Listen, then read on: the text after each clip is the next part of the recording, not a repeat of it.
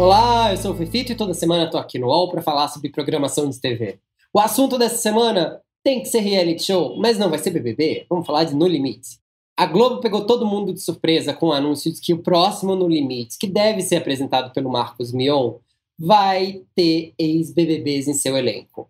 Aliás, só vai ter ex-BBBs em seu elenco. O elenco vai ser formado por ex-participantes do Big Brother Brasil e, claro, as bolsas de apostas já começaram.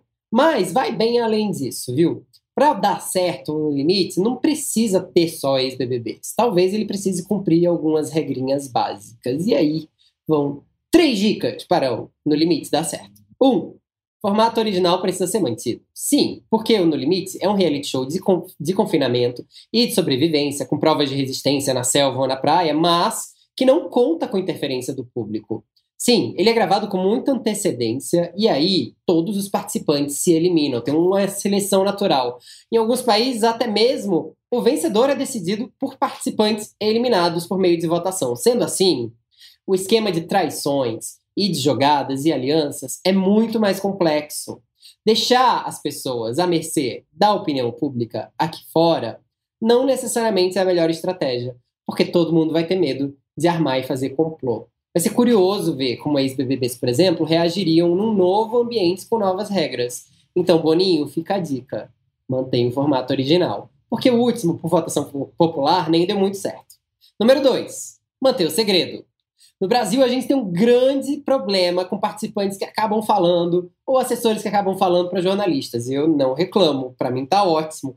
Mas acontece que se você gosta de surpresa, se você gosta de não ter o spoiler antes, reality shows como No Limite precisam de segredo.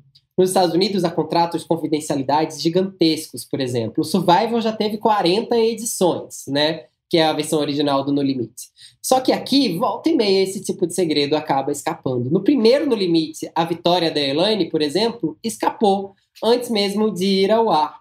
E a surpresa não foi tão grande para todo mundo.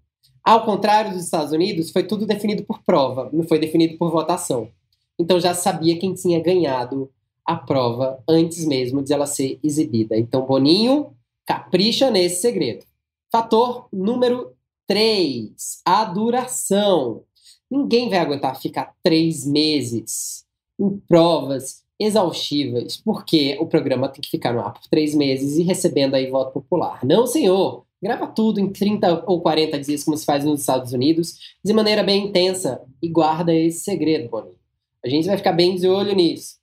Dito isso, vai ser muito legal rever um formato como No Limites voltar à TV, porque a TV brasileira mudou depois que No Limites foi ao ar 20 anos atrás, sob o comando de Zeca Camargo. Ele foi o primeiro reality show da TV brasileira. Foi o primeiro reality show a colocar pessoas anônimas ali, mostrando a cara e fazendo provas de resistência. Tem grandes chances de emplacar, mas para emplacar, algumas regrinhas precisam ser cumpridas. A gente vai ficar bem de olho. A gente se vê em breve. Lê minha coluna e fica aí pelo UOL. Tchau!